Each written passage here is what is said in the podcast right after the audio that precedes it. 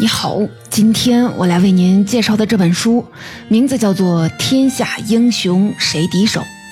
天下英雄谁敌手？曹刘生子当如孙仲谋。这原本是辛弃疾写孙权的词，称赞他是英雄，只有曹操、刘备可以匹敌。但今天的这本书的重点并不是孙权，而是曹操、刘备。作为三国时期的风云人物，曹操和刘备吸引了太多人的关注，尤其是在《三国演义》当中，曹操、刘备是当之无愧的主角。如果按照严格的历史分期，东汉亡于公元二二零年之后才是三国历史，而曹操恰恰是在二二零年过世的，刘备也在三年后过世。但《三国演义》非常偏爱这两位英雄。全书一百二十回，曹操去世在七十八回，刘备去世在八十五回，真正属于三国时代的历史只占全书后三分之一。而且啊，相比于这三分之一，我们更喜欢看前面的内容。由于《三国演义》的影响力太大了，一直以来解读他的作品非常多，但你就会发现这些作品似乎都有个固定的套路，就是通过所谓的史料来给《三国演义》纠错，告诉你曹操、刘备、诸葛亮、周瑜并不是那个样子，应该是什么样子。今天天下英雄谁敌手？非常的不一样。本书的作者是知名的人文历史作家刘博老师，著有《战国奇图》、司马迁的《记忆之野》、《小话西游》等等作品。而这本《天下英雄谁敌手》当中，作者没有把关注重点放在考证揭秘上，而是关注我们熟悉的曹操和刘备的形象是如何在大众审美和文人趣味的双重撕扯当中被塑造成型的。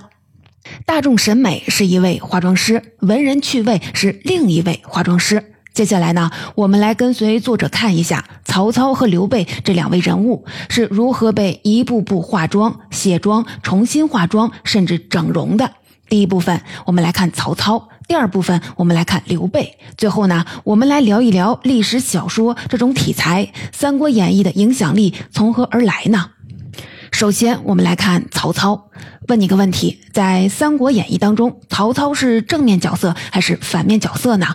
正如民间戏曲当中，曹操一定是水白脸扮相的。《三国演义》高举尊刘贬曹的旗帜，通过强化曹操的奸诈，衬托刘备蜀汉政权的正面性，所以答案似乎是确定的。曹操在《三国演义》当中是反面角色。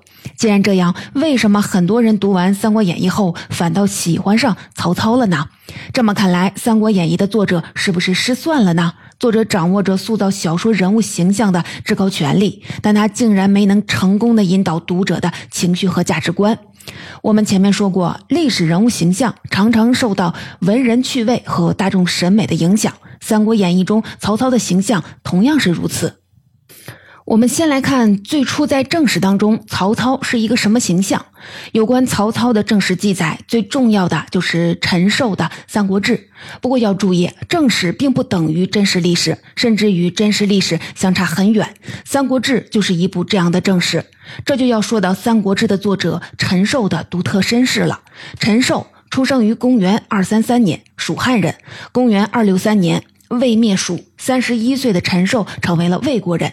二六五年，魏晋善代，三十三岁的陈寿所属政权又变成了司马家族的晋。后来，他负责编修《三国志》，麻烦事儿就来了。倒不是说陈寿是蜀国人，所以会偏袒蜀国，主要是陈寿所处的时代太微妙了。他以晋朝史官身份编修《三国志》，问题是晋继承了自魏，所以啊，曹魏的正统地位不容挑战。但如果曹魏不够坏，晋取代魏的合法性从哪儿来呢？所以曹魏必须要有一个重大的污点。于是啊，你就会发现，陈寿每当写到曹魏的历史，就会变得阴阳怪气。用作者刘博老师的话说，就是宏观肯定，具体呢否定。场面话说好的，实际上呢拐弯抹角的损两句。比如说《三国志》记载，曹操平定邺城之后，到袁绍墓前哭祭，陈寿写了这么一句话：“为老少妻，还其家人宝物。”慰劳袁绍的妻子，同时把财物还回去。为什么用了“还”这个字呢？潜台词就是之前曹操抢夺了袁绍家的财物。再比如说，陈寿写完曹操的传记《武帝纪》后，留了一段评语：“汉末天下大乱，雄豪并起，太祖运筹眼谋，鞭打宇内，揽身伤之法术，该韩白之其策。”乍一听啊，像是在赞美。细琢磨呢，总觉得不对劲儿。运筹眼谋，暗含着精通权术的意思。鞭打宇内，好像是在指责曹操滥用暴力。讲述曹操才能的时候，陈寿拉下了申不害、商鞅、韩信、白起四个人来衬托。但申不害、商鞅是谋臣，每天琢磨着怎么强化皇权，压榨群臣百姓。韩信、白起倒是能打，但下场啊很悲惨。况且曹操是王，怎么拿谋臣武将来类比呢？这还没完，陈寿最后的总结句是：“克成功业者，为其名略最优也。”注意啊，“为其”这两个字。陈寿认为，曹操之所以能成就帝王基业，只是因为曹操策略高明。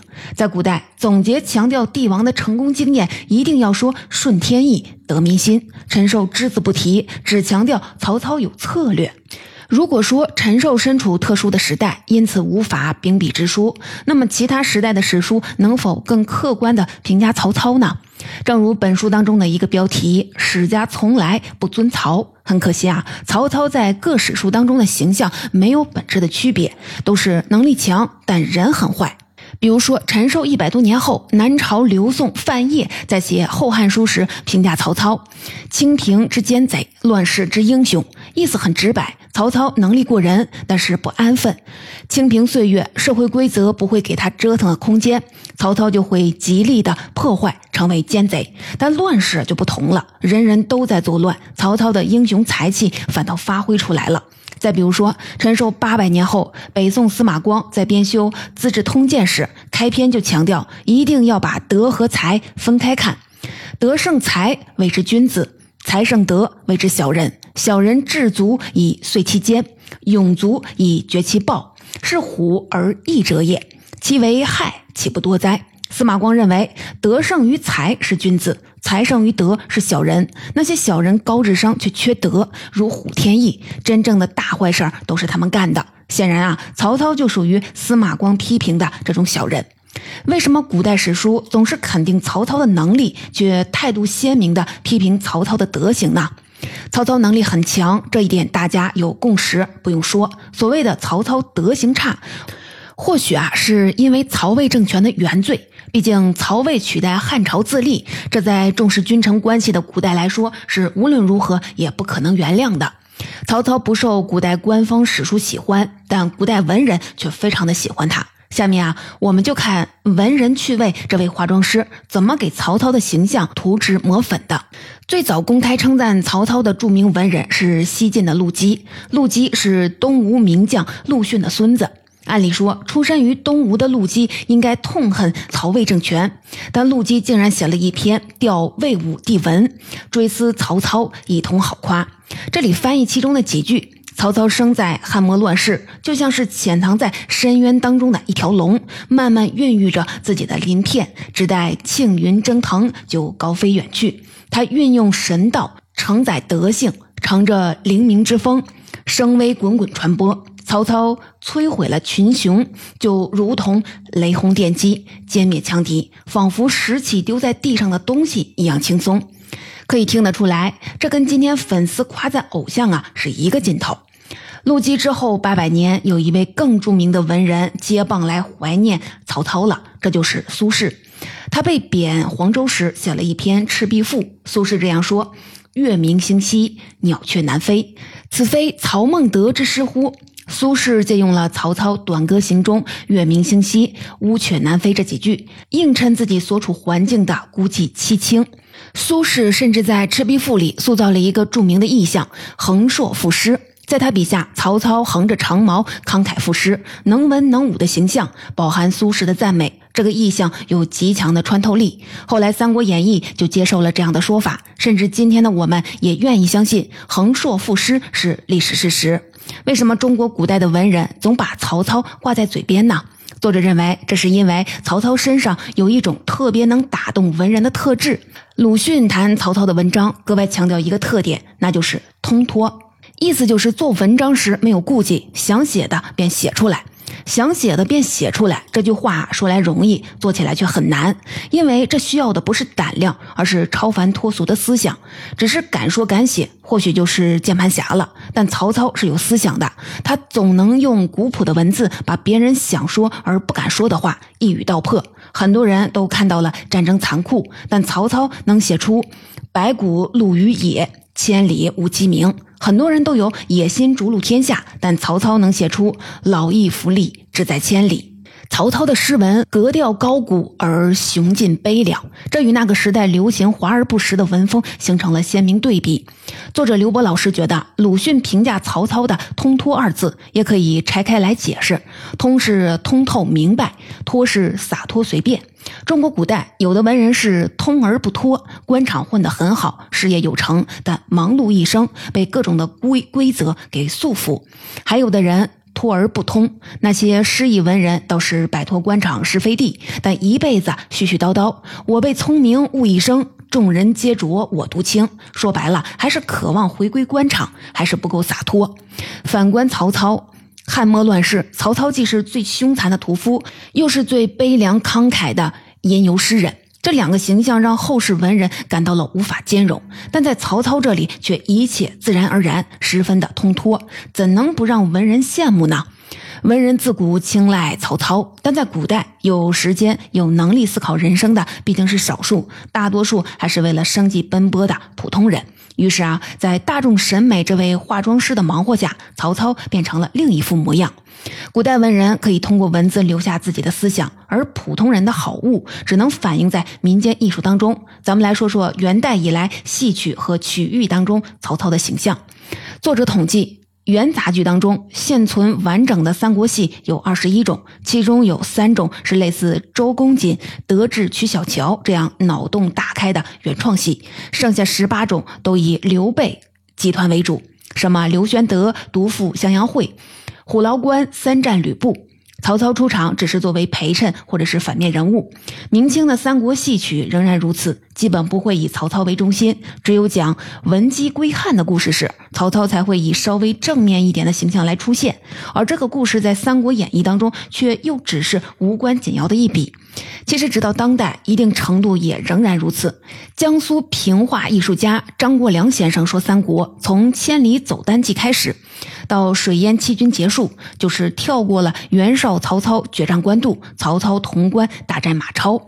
这些戏曲曲艺里，曹操奸诈愚蠢的形象，就像曹操的戏曲脸谱一样，色彩鲜明，而且十分稳定。因为啊，普通民众需要便于标记的人物形象，古代官方也需要一个道德符号来教化民众。于是，民间的曹操成了永恒的白脸。经过文人趣味和大众审美的反复撕扯，《三国演义》当中的曹操会变成什么样呢？《三国演义》取材自历史故事、民间话本，成书于文人手中，因此它结合了历史记载、文人趣味和大众审美，对曹操的美化和丑化杂糅在了一起。作者刘波老师认为，《三国演义》里曹操的黑料可以分为四大类：霸凌皇帝、杀戮名士、剪除小人、屠灭平民。人们对他的厌恶主要源自这四个方面。我们先来说第一类，霸凌皇帝，也就是欺负汉献帝。因为《三国演义》是尊刘贬曹，刘备之所以被尊重，天然因素是因为他姓刘，或许有正统性；而曹操呢，则是乱臣贼子。《三国演义》在这一方面延续了过去的价值观，不仅引用了史书当中曹操的黑料，而且补充细节加以强化。比如说，描写曹操逼死汉献帝已有身孕的董妃，皇帝、皇后和董妃都大哭，曹操竟然嫌吵闹，叫人拖董妃到宫门外勒死。《三国演义》批评曹操的第二类的内容是杀戮名士。所谓的名士，都是出身于大家族，所受教育好，有了当官的机会。这些人优先，是社会的栋梁。《三国演义》琢磨最多的曹操杀害名士的对象是那些不守规矩、不懂分寸、善于耍小聪明，还特别嘴贱的名士范儿的名士。比如说著名的曹操与杨修的故事。杨修出身于弘农杨氏，是一个名士，他确实有才学。但每天在曹操面前臭显摆，曹操后来啊就把他给杀了。《三国演义》当中，曹操的第三类暴行是剪除小人，这既是为了凸显曹操爱杀人的形象，也是为了满足读者看到小人遭报应的快感。于是啊，《三国演义》的曹操经常承担一项工作，把那些好人不方便杀的小坏蛋给杀掉。比如说，曹操征张鲁的时候，张鲁手下一个叫做杨松的谋士收了曹操的贿赂，帮助曹操成功。而曹操大获全胜之后，对杨松这种卖主求荣的小人处置方式是斩首示众。曹操的最后一类的暴行是屠杀平民。曹操在历史上曾经多次屠城，比如说一九三年攻打陶谦的时候，在徐州搞大屠杀。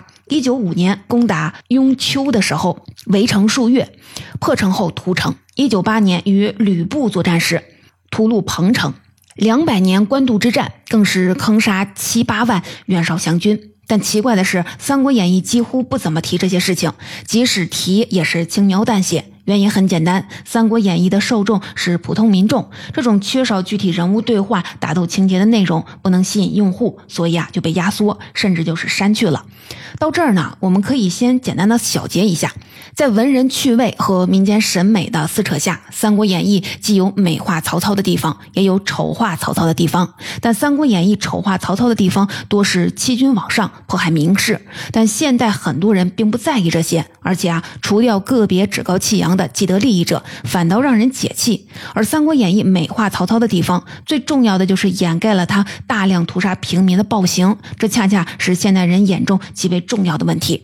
不管有意还是无意。最终，《三国演义》中曹操的形象大概是比历史上真实的曹操还要好一些。也许是这个原因，有些人只看过《三国演义》，变成了曹操的粉丝。详细介绍完曹操，我们再来说他的敌手刘备。同样问你一个问题：你觉得《三国演义》当中刘备是正面角色还是反面角色呢？接下来我们来慢慢的聊。《三国演义》既然是要尊刘贬曹，创作者的主观的目的当然是要让刘备的形象更高大。毕竟刘备在战斗力方面没法跟关羽、张辽、吕布比，文学素养方面没法跟曹操、曹丕父子比。创作者可以通过做文章，主要是刘备的道德方面。于是啊，《三国演义》极力的要把刘备塑造为一位道德完人。但道德不是我夸自己高尚就完了，得听其言，观其行。我们看刘备对皇帝、对领导和盟友、对下属、对百姓分别是什么态度？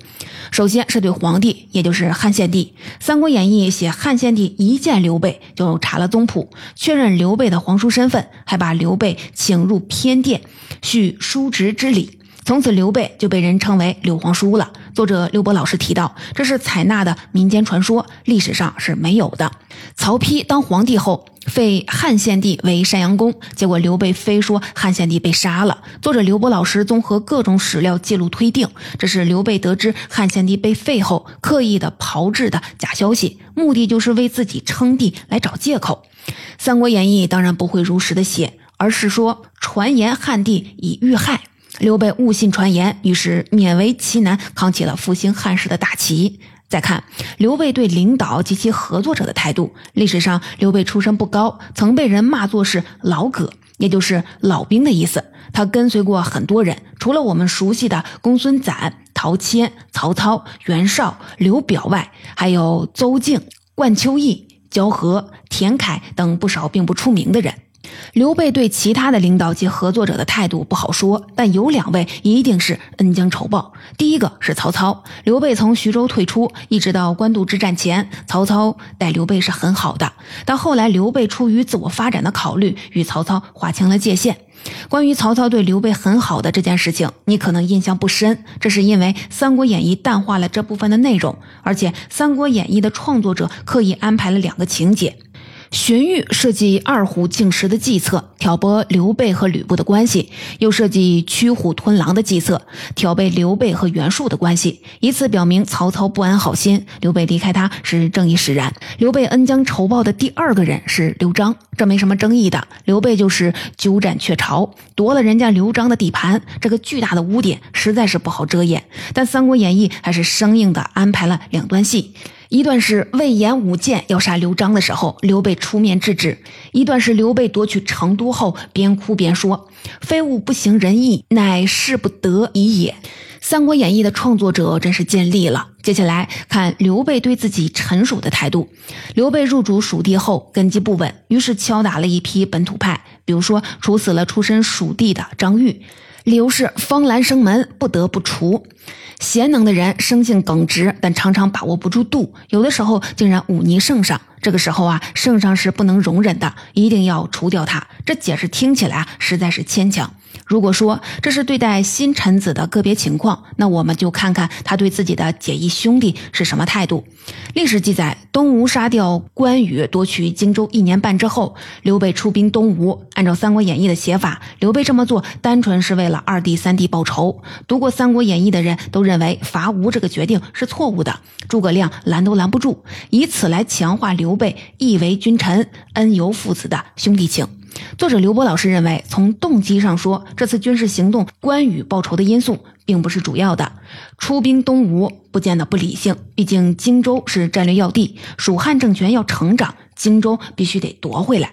无法判断那是在刘备的心里，兄弟和政治哪个更重要。但不管怎么样，我们总会感叹刘备成了。为了成全桃园结义的伟大誓言，不惜赔上自己颠沛流离一生，才终于取得的全部政治资源。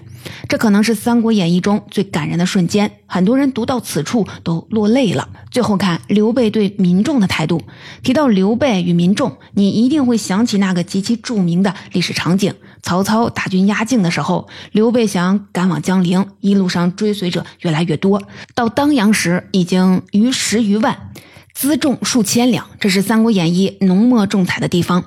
作者刘波老师根据当时的社会结构推想，这十余万人应该不是一盘散沙的个人，而是归属于几百个中小型宗族。这些宗族的头面人物才是归附刘备的豪杰的主体，其中就包括了诸葛亮。不过啊，有一件很重要的事情，《三国演义》没有强调。历史上，刘备刚入蜀之时，面临财政困境，于是新发行一套叫“纸百钱”的货币，面额标的很高，但实际重量不足，然后要求民众使用新货币，刘备得以空手套白狼。这是描写刘备的坏，《三国演义》的创作者自然是不会多写。以今天的标准看，刘备对民众当然不够好，但不可否认，在那个时代，刘备是所有的政治强人当中对。百姓最好的，而且我们都知道，一个虚弱的政权在三国乱世的第一要务是生存。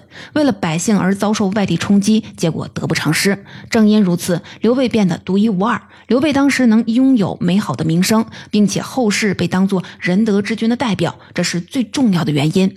到这里啊，我们已经比较了历史上与文学当中刘备对不同群体的态度分别是如何。可以看到，刘备德行虽好，但《三国演义》的确是拔高了不少，能遮掩的尽可能遮掩，可夸大的极力夸大。于是啊，刘备成了《三国演义》里的道德楷模。可惜啊，《三国演义》的创作者还是失手了。为了塑造刘备的道德形象，《三国演义》的创作者不惜大加弱化刘备在政治军事方面的能力。比如说，张飞编督邮这一出。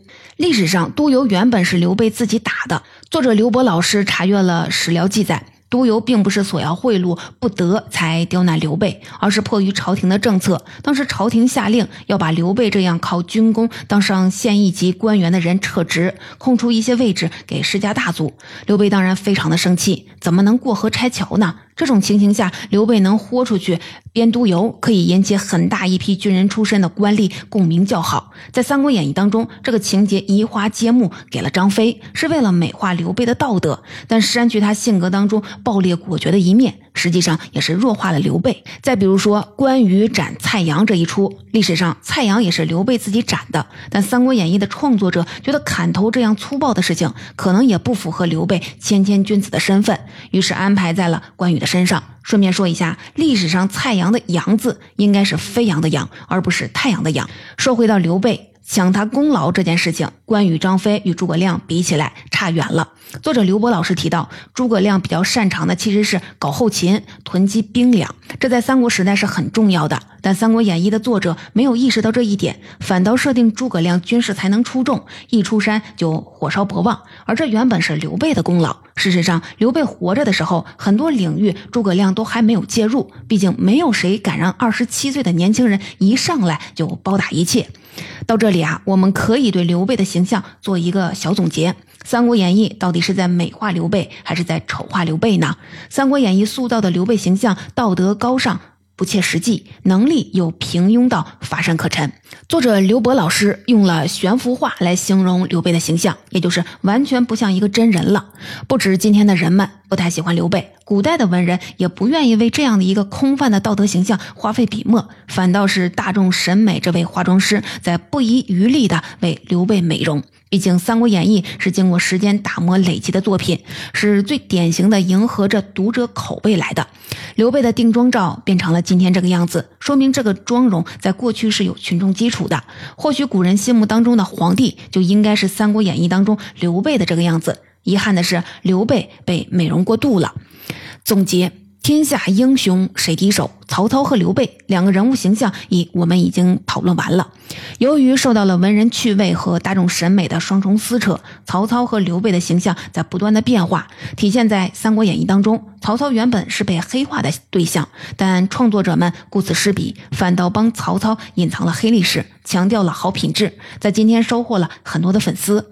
而刘备呢，原本是被美化的对象，创作者们一味的强化他的道德形象，弱化他其余特征，导导致这个人不太真实，甚至有点虚伪。难怪今天不少人讨厌刘备。《三国演义》是我国古代最优秀的长篇历史小说。最后啊，我们来说说这部作品为什么能这么成功呢？作者刘波老师认为，这是因为《三国演义》在成书的过程当中，不断的向上层靠拢。比如说，其他章回小说多用白话写，但《三国演义》却坚持用文言文。比如说，民间三国故事中有不少转世投胎的说法，但《三国演义》舍弃了民间迷信。《三国演义》是一部努力排斥低俗的民间趣味的书，但是他没有因此失去群众基础，恰恰相反，这种努力使他在部分群众那里获得了一种高级感。很多时候啊，普通人对自己的认同度并不高，他们向往的是更高阶层的生活状态。虽然《三国演义》与历史不符的地方很多，但至少能提供给人们一种这就是真实的历史的感觉，满足了不少人提升自我的需求。看起来更俗气的《水浒传》或者是《西游记》就没有这个功能了。正因如此，《三国演义》吸引了那么多的关注，坐上了中国古代长篇历史小说的第一把交椅，而当之无愧。